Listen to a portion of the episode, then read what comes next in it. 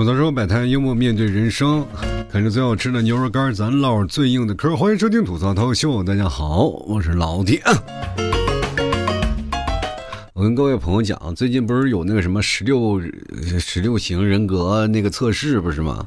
然后特别火，我就想测试测试我是一个什么样的人格，我就在那里测试，就是填题啊，大概有好几百道题啊，一一百多道，然后我就去填了。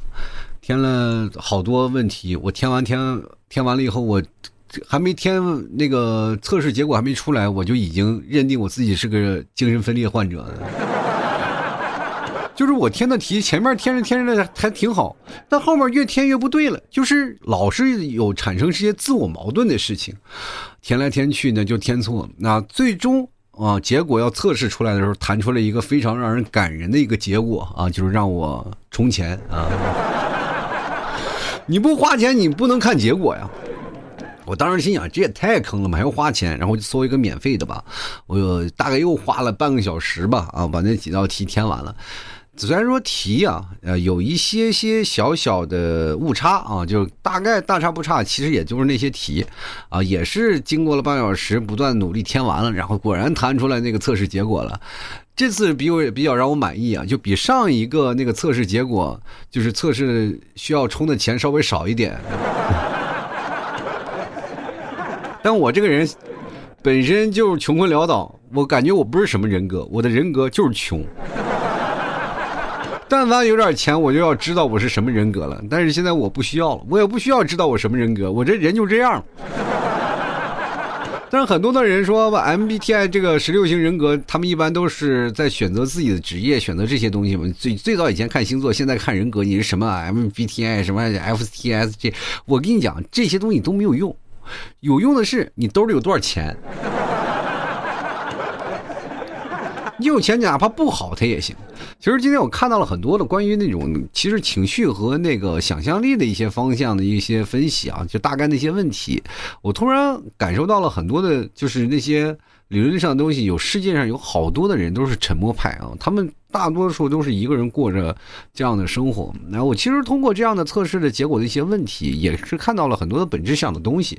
因为我本身也是比较爱联想、爱幻想、爱分析的一些人，所以说我在看到这些问题的时候，我就知道肯定有这些人做出我相应的事儿，所以说才会有相应的类题出现在这里。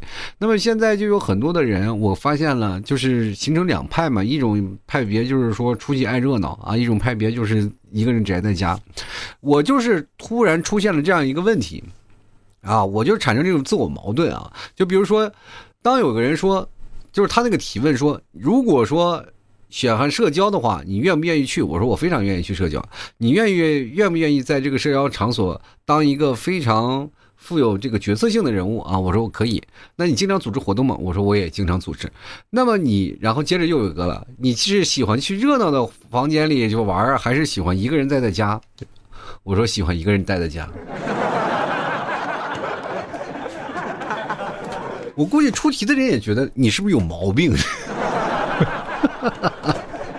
我也觉得我自己有毛病，确实我特别享受那个自由的时光啊，就比如说一个人，我需要沉淀下来，然后享受那种自由的时光。但是出去玩的时候，我也玩的非常疯。但是这个就是感觉这个题比较生硬啊，就是每次就是产生在这个社交社交场所那些填，呃，我提填我肯定是会填我喜欢社交，然后那些说我不喜欢社交，我喜欢一个人在家，但是喜欢说。在社交和一个人去享受独处的时候，我就会选择一个人。这个时候，我就感觉我自己是不是精神分裂？其实每个人相处的方式不一样，就是如果你在一个社交场所里，确实有时候也很累啊，想一个人待一会儿。但是你的自己的时间你是必须要掌握的，就是掌握到自己的时间，可以玩一些自己的事情，然后挥发一些自己的精神力量。然后这是我比较喜欢一个人的事儿啊。然后但是现在有一些人啊，就是他们会职业宅，他并不像我一样出去玩能玩，但是他们不，他们就直接把自己宅在家里。就说实话，有些时候你送外卖的想见他都难，放门口吧。送快递的想跟你说句话，你都不说啊，我不用，你就放门口吧。不好意思，这是到付啊，到付。其实每个人都有自己的生活方式和自己对生活的理解啊。其实通过那些测试、那些所有的提问，我突然有一些想法了，就是现在很多的人他们是。不是啊，就是经过岁月的这个累积，然后变成了那些让人觉得呃特别不愿意去社交，然后选择在一个人独处在家的那种生活，而是随着环境的变化而产生了这一种负面的情绪。其实很多的人并不是不愿意社交，大家在上学的时候，谁他妈不天天出去跟人 KTV，然后唱歌，然后一起聚在。那一起里喝啤酒是吧？大家都有那样的一个群体生活的时间，但是对群体的生活它有不好的。比如说，我们那时候特别怀念上宿舍的时候啊，就住宿舍的时候，哥几关系好的不要太好，就是哪怕步入社会的时候，偶尔聚会还是那宿舍哥几个关系最铁，对吧？永远是应该一起就住了好几年，你说都在一个宿舍里上铺下铺的，有存在了好多的故事都是在宿舍里发生。但是你说你讨厌宿舍吗？是真他妈讨厌。是真讨厌宿舍生活。你说，因为宿舍哥几个关系是好，那也没少打架啊，也发生过很多的，就是咬牙放屁的，然后要不然就是半夜不睡觉的，还有什么有时候做梦唱歌的啊，那么脚丫子臭的不洗澡的，然后或者是地脏的。我记得哥几个就是出现了一种那种，你们有没有听过一个和尚？抬水喝，两呃一个和尚挑水喝，两个和尚抬水喝，三个和尚没水喝喝的故事。我们就是啊，打扫卫生，一个人去打扫，那就你就一直打扫，反正没人帮你。你要不要不打扫？然后大家都彼此都不打扫，以至于因为这个打扫卫生吵了好几次架，打了好几次。然后因为这个事情，哥几个打完了以后还要这个喝酒，然后吃花生米，然后来缓解彼此的压力。第二天没想到打完了一架，宿舍更脏了。其实我们解决问题的方式本身没有是解决问题，而是以情感的情绪价值而凌驾于现在的理智之上，对吧？你要但凡理智一点，我们就会想这个东西应该排班儿，一二三四五是吧？大家都会排，但是没有人去排，没有人愿愿意去遵循那个约定啊，因为感觉每天的课表已经很忙了，你还自己家里宿舍里还在在闹一个宿舍表，很麻烦。于是乎，宿舍就很脏乱差啊，这就变成了那个时候，就是后来啊，后来还改观了啊，后来改观了，因为新来了一个朋友。其实你要知道，当在一个很脏的地方有一个洁癖的同学，你是多么开心啊！你就感觉到后，反正他学习后来也没跟上，我都怀疑是不是因为我们哥几个拖了后腿，因为大把的时间他没有学习，就专注于打扫卫生上了。后来我们反正毕业了以后呢，哥几个在聊的时候，我们也也觉得挺对不起他的啊。到现在为止，也一直没有给他的回回过电话啊。哈哈哈哈哈呃，就是心存愧疚之心呐啊。其实人生就是这样啊，就是随着环境的发展，我们会发现啊，社会上有很多的那种的无聊的那种的社交体验，让你很的哎呀，就是很身心俱疲。呃，我记得刚开始我们上公司上班的时候，还存在一种什么事，哥几个都要聚聚。其实我觉得北方的和南方的完全是两回事儿。北方聚会完纯粹就是为了喝酒。我记得我在北方上班呢，当然也不一定啊，我只是绝大多数的说了一些，就是。嗯，我不代表所有的北方的地方，那但是在这个像老 T 家非常比较寒冷的地方，他们就是主要以喝酒聚会为目的啊。包括现在别说别人了，就我爹他现在也是这样一个状态。我爸现在他。非常喜欢聚会，不管是南来北往，他就喜欢聚会在那聊天。我也不知道为什么，他其实爱喝酒，爱喝酒吧。但是别人现在很多的老人嘛，就是怕喝酒，就躲着啊，说我今天不行了，我喝药了，我这这我这肝儿不行了，反正都躲。我爸是迎难而上啊，就是今天那有酒局他就去了。说实话，就因为这个事儿，我妈跟他吵过不少次架，我也跟他劝他说了好多次啊。我爸跟我说了一句话，就是让我就真醍醐灌顶，我就觉得我不劝他了，因为毕竟他这个人呢，也真是也不容易啊，就是难得有个爱好。我爸不抽烟啊，但是他劝我戒烟。后来我们俩就达成约定了，谁也别管谁。其实经过这些各方各方发展，你就会发现，其实我也有点随我爸了啊，就是那包括那个社交能力。你就想想，我爸这个和我妈来杭州，说实话，他们在这儿没有任何的朋友啊，就没有任何朋友。我妈来这里呢，她是尤其是北方人啊，就说话可能跟南方的人说话可能有点问题吧。就有的时候他不并不一定是杭州人，有的很多的老年人他们都是外地过来的嘛。外地过来的他们说普通话就说的不太好啊。所以说我妈也是老年人，因为我们年轻人现在说普通话都说的相对来说比较 OK 了啊，大家都彼此能听得懂。但是很多老年人确实说话我们很难听懂啊，有保持一些老家的那些方言呀，就是哪怕说一些普通话，他们我妈就很难啊，就理很难理解，因为。我们内蒙说话啊，就是很慢，啊，干什么呢？是呢，哦，就大概是这样的语速。一到南方啊，是的，哎呀，你在哪呢？哎呀，这这个事我不知道。我妈当时就只是点头，哈哈，嗯，对，嗯，对。所以我妈来这儿很孤独，很难受啊。她这儿里啊，就是来杭州唯一一个能够娱乐消遣的时间，就是骂我。就是感觉他有了情绪的价值啊，就是他必须要把这情绪挥发出来给我。那我爸呢？哎，不好意思，社交去了。每次我爸来这里啊，就是首先啊，我跟大家讲一件事儿就是人你可以没有文化啊，但是你必须要有一技之长。三十六行，行行出状元，就是很多的文化，你可以有了更多的选择啊。现在不是说读书无用，读书必须有用，很有用，但是。读书你读出来了也会有更多的选择，但是如果你没有选择，有很多人学习学不进去的，但是你学不进去就是代表你这个人不行，也不一定，因为你可能在某个领域可能会发光发热，比如说你会做一些啊小买卖啊，你会做一些手工等等一系列，或者一些体育运动，你都可以散发你的光辉啊，在不同的领域当中。选择成你的，只不过你的行为要比那些学习好的人要艰难很多。所以说，各位朋友，现在学习一定好好学习啊，好好学习，天天向上。毕业了以后，以后会有更多好的机会啊。然后，包括你们现在高考，老觉得我们上一个普通大学就行了，现在现在花钱也能上。但是你们最好能够考一本的，因为你们在校招的时候会有更多好的。呃，企业会过来去招你们，就因为我们知道，我们以前上班的时候，校招的时候，到一些不好的学校也很一般很少去，都是一本的学校。所以说，各位朋友要加倍努力学习是这样的。那一技之长有很多，就比如说像我能说会道啊，能聊天，我也能喝酒，也算是一技之长。呃，这这很多人说喝酒也算，算算算。你别说你这个喝酒了，你就蹦高，那也算是一技之长。你说我跳的比人别人高，我钻的比别人低，我能倒立，那都是一技之长，对吧？关键在有的时候，你就能哎把这个一技之长散发出来。比如说我爸从小打乒乓球，其实说实话，我从小也想打乒乓球，但是我爸呢，就是怕影响我学习啊，没有让我打乒乓球。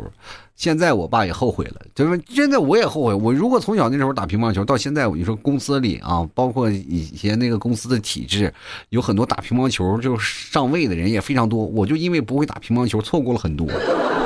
我要那时候但凡会打点乒乓球，我直接在企里能拿不少奖。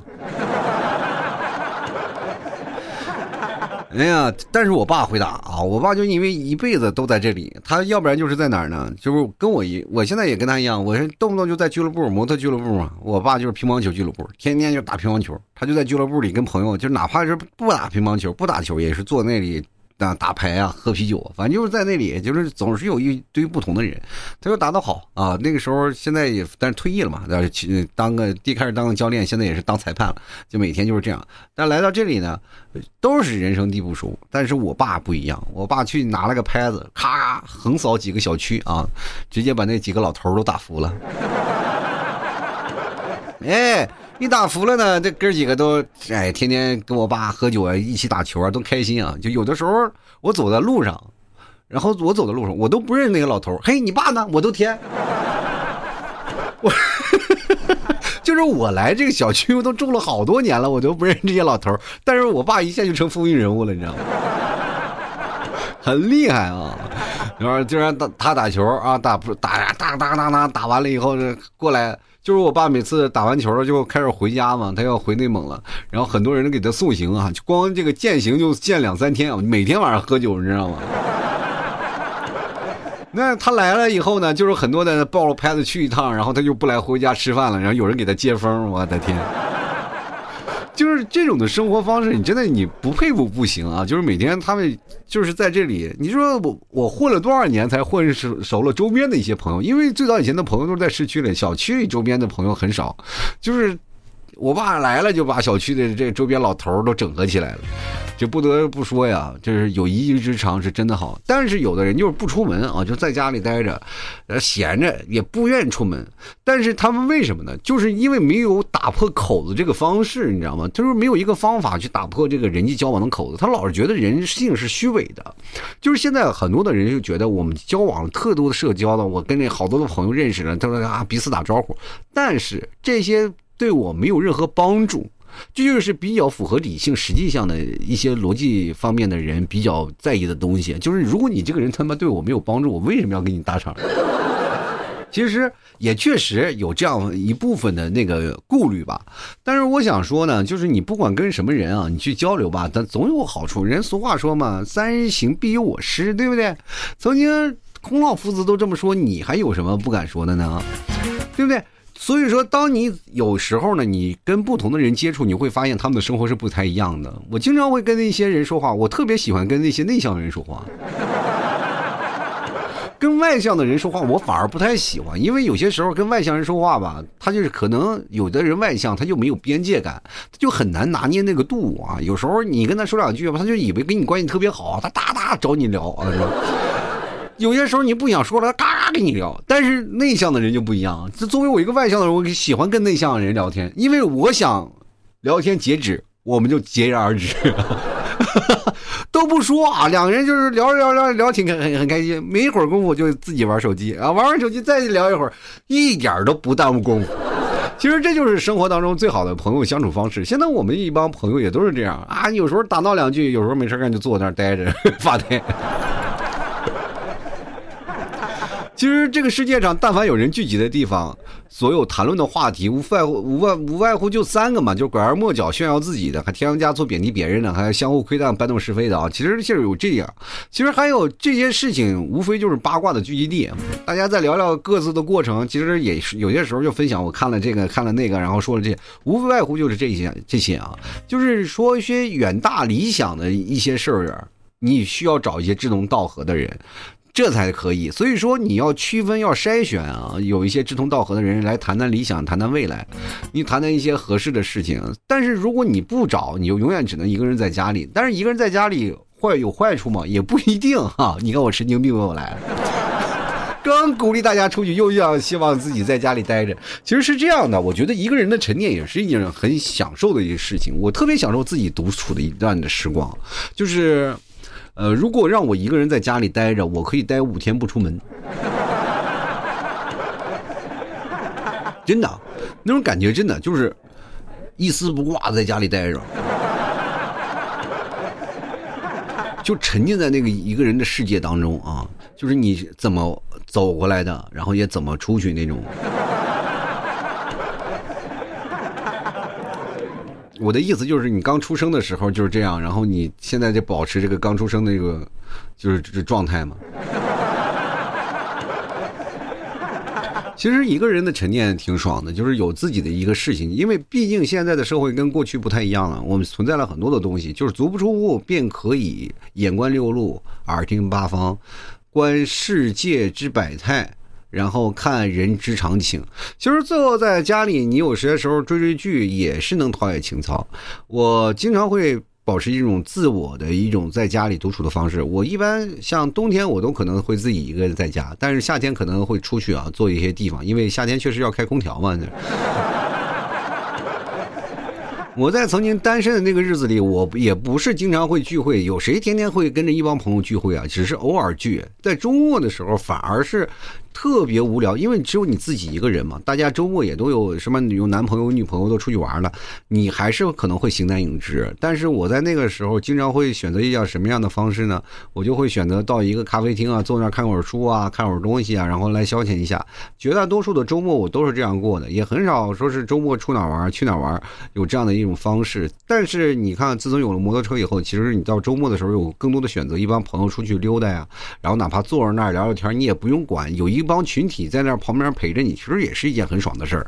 大家说内向了不能聚会吗？也不是，内向的可以聚会，因为在我们这聚会当中也确实有很多内向的人，他们不愿意说话，就是说不说话是特别有意思啊，就是他愿意过来过来，但是却不愿意跟你说话，把那个摩托车停老远，你知道吗？然后坐在摩托车上，你走了他跟着你走，你不走了，然后他就停老远，自己一个人坐那儿。我说这是跟我们一起来的吗？他说是。就是有那种社恐的人愿意来，想要突破自己，但是他们也想要接受那种群体的生活，然后有更多的有些事情。其实有的人会会觉得这个一个人觉得不自然，然后一群人又觉得很厌烦，这样的一个矛盾的状态啊。其实我跟大家讲，就是独处会。有一种让你会对社会失去挑战的一件事情，就因为你独处，为什么会独处？因为你害怕。啊，你害怕会被人情世故所裹挟，你也害怕呢，就是礼尚往来所带来的一些绑架。我这个人就是这样，我为什么选择独处？我不愿意选择亲情那些东西。其实我特别害怕这个事儿，就是哪怕工作的时候，我喜欢那种的，就是领导跟我说一是一，说二是二，然后你让我去做就好了，哪怕你给我压力无所谓啊，我就反正我到点儿我就把这个事情给你完成了。但是我这个特别讨厌那种虚情假意然后搬弄是非的人啊，就包括有些领导然后天天说你就必须要给人送礼呀。就就是还有人情世故这些事情，我也很讨厌。我比较喜欢坦诚相待，彼此喝喝酒聊聊天，然后彼此有一个相同的爱好乐趣，然后聊聊天，也不用太多的人情复杂放在那里。你就是其实说说实话，你不管是有几百万或者几千万，最难还的还是人情债。特别讨厌人情啊，就是到这个时候呢，礼尚往来这个事反而会让我觉得特别。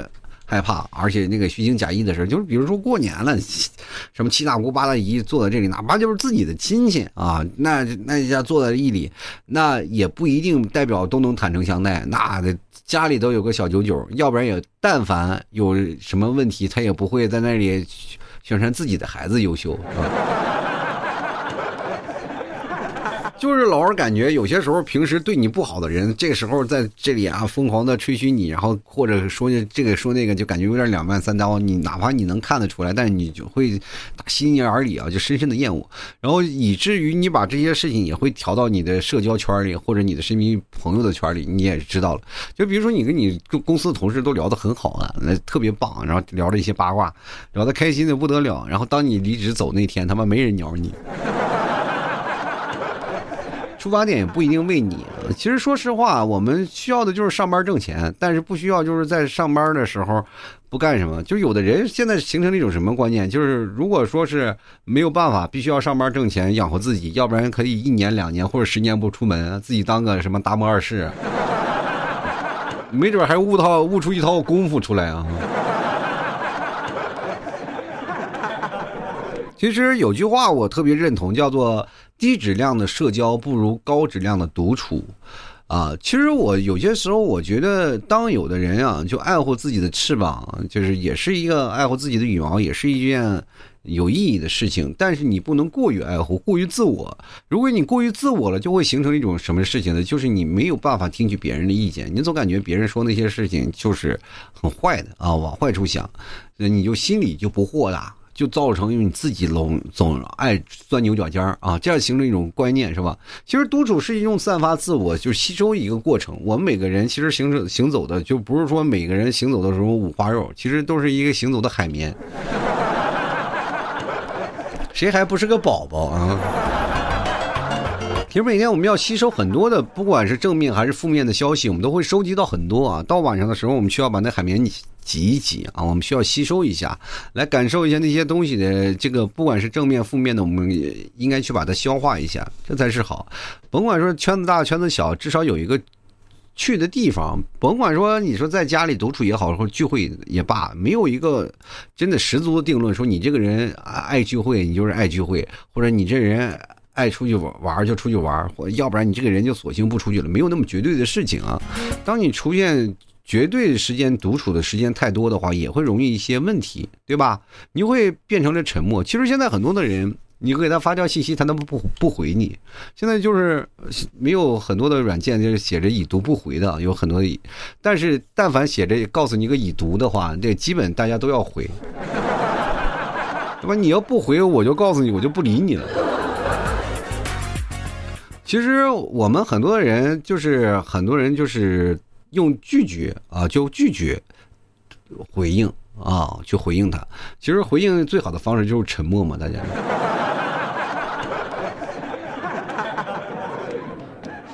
我们现在其实很多的人喜欢有边界感的社交，就是大家彼此呢就不要互相试探自己的底线啊，大家有一点那种边界感。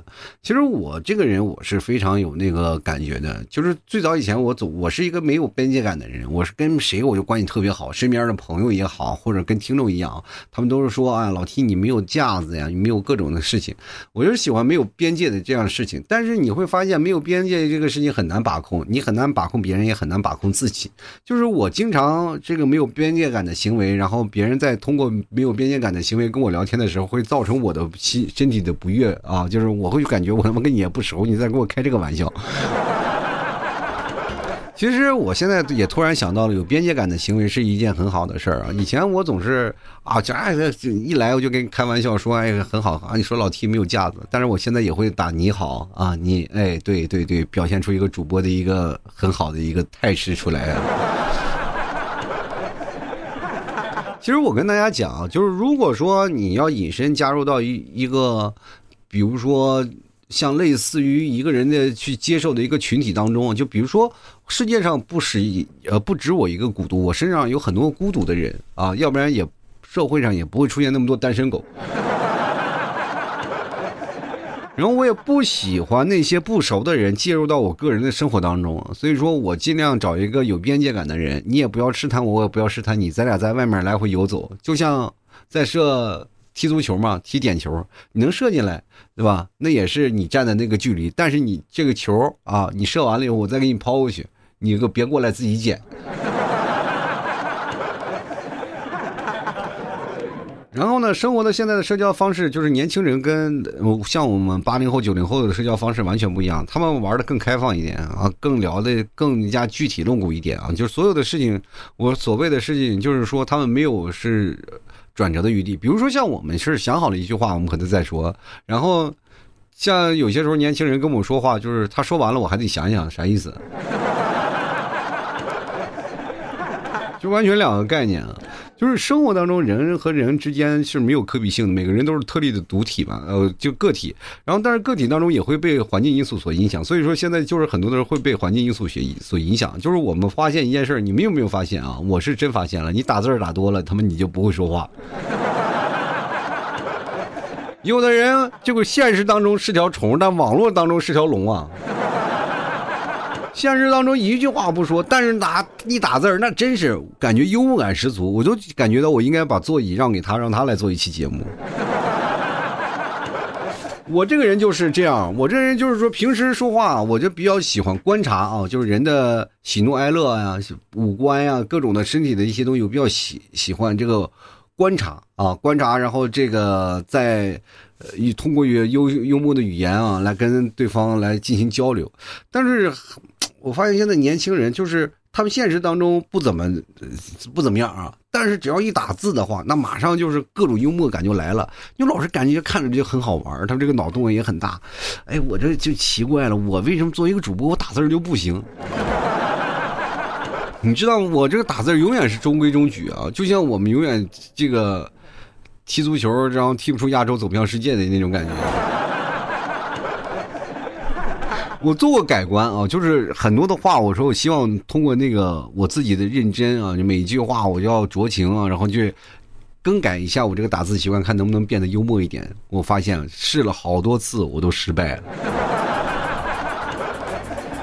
就是很难拿捏到那种，就有的人就是发表情包都能把你乐半天，你知道吗？但是我打字打了半天，只有一个明显的标记，就是我不打逗号啊。其实我觉得没有事情是完全绝对的，大家可以出去玩，可以聚会啊。我这身边可以看到了很多的有内向的人也愿意参加聚会，就是他们可以不用说话。包括我组织了一些那个聚会活动，也有很多内向的人，就是真的。好多人就是怎么说呢，就不说话，就站在那里啊，就是今今第一天聚会的时候，好多人都不敢说话，一说话就紧张，你知道吗？嗯，不知道各位听没听过我以前我跟我们听众一起那个录的节目，有很多人真真的就是内向，就不敢说话，就一直坐在那里哈哈就笑，越越内向的人还反而就越笑，呃，反而那些外向的人笑的就是有些肆无忌惮，但是内向的人反而更容易被触及到内心啊。就是可能明天走了，那外向的人反而觉得，哎，就是就这样一个回事儿，可能下次还不来了。但是那些内向的人反而还会来，他会对这件事情上瘾。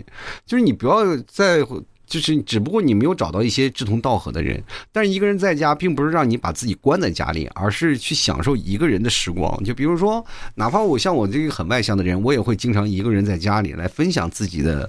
呃，这些事情，然后享受自己独处的时光，哪怕我一个人静静的追部剧、看个电影，我也觉得很享受。这是我觉得最浪漫的一件事儿。不管怎么说，比如哪怕我现在结婚了啊，就是说现在也有孩子了，我最享受的时间就是在。凌晨啊，就是可能一两点这个时间，因为你们提早和孩子都睡了，这段时间只有这段时间是属于我的。整个这一天里，就只有这一段时间里，我可以肆无忌惮的挥挥发我的各种的想法。也就是说，但是说实话啊，呃，我给我留的自己的时间也不多啊，因为绝大多数时间就是在这段时间，我都在想节目啊。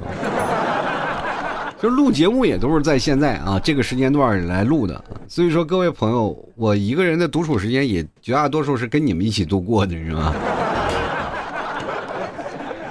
但是无聊的时候，一个人的时候，他也会有想啊，就是就经常会有人管不住嘴嘛。一个人的时候就经常会吃啊，这说实话，这个没有办法的，这个没有办法控制的。你就是老是感觉一个人的时候会经常饿，对吧？就啊就想吃点东西。那这个一尤其是大夏天，时间久了就容易胖啊！只说实话，我如果你一个人长时间待的话，就真的容易胖。你呢怎么办呢？买斤牛肉干吃吃啊！这个东西你吃怎么吃都不胖。就没有想到牛肉干说来就来是吧？就内向的人也没想到，老提你这个牛肉干来的猝不及防啊！哎，我说个牛肉酱。反正不管怎么说，内向人、外向人啊，各位朋友啊，就是外向的出去拿点牛肉干，跟外向的朋友交结交一下；内向的朋友自己啃个牛肉干，让自己瘦一下，好不好？啊，吐槽生活百态，幽默面对人生啊！可能最好吃的牛肉干，咱唠最近嗑啊！各位朋友，如果喜欢老 T 节目，别忘多支持一下。登录到某宝，你去搜索老 T 的店铺“吐槽脱口秀”，然后就可以找到老 T 的店铺了。或者是直接搜索“老 T 家特产牛肉干”也能找到。啊，如果你不确定是不是我，你可以跟我对一下暗号啊！你吐槽社会百态，我会回复幽默面对人生。啊，老七家牛肉干绝对保质保量，纯草原牛肉啊，让你吃到了绝对是吃到就赚到啊！有的人说了，你这牛肉干为什么是这么贵呢？我跟大家讲，现在的生牛肉在内蒙都开六十多块钱了，所以说这是两斤半的生牛肉合成一斤，你尝了以后你才知道什么叫真牛肉啊！大家知道牛肉千万不要咬，不要整块去咬。我跟你讲，这个整块咬你毫无乐趣啊，就是不要整块吞，要一点点撕着吃，慢慢尝那个牛肉的味道。甭管你撕多细，那牛肉的味道都是嘎嘎直击你的心灵。希望各位朋友可以尝一尝，尤其是晚上一个人发呆的时候。一根一根牛肉干，我最高记录吃过半个小时啊！大家可以去来尝一尝。呃，还当然了，除了牛肉干，咱家还有最好吃的牛肉酱啊！各位朋友，哎，可以这个来尝一尝，然后拌饭吃啊。尤其夏天不想吃饭了，煮点面条，然后拌点牛肉酱，那简直是绝配！开开心心，快快乐乐，咱就每天跟过年一样啊。完了，不管牛肉干、牛肉酱啊，牛肉酱最近还有活动，大家可以看我朋友圈啊。然后最近活动力度蛮大的，抓紧时间啊！这个朋友圈是拼音的老 T 二零一二啊，关注一下啊，好吧，添加一下。然后呢，经常也可以可以找我聊个天啥的。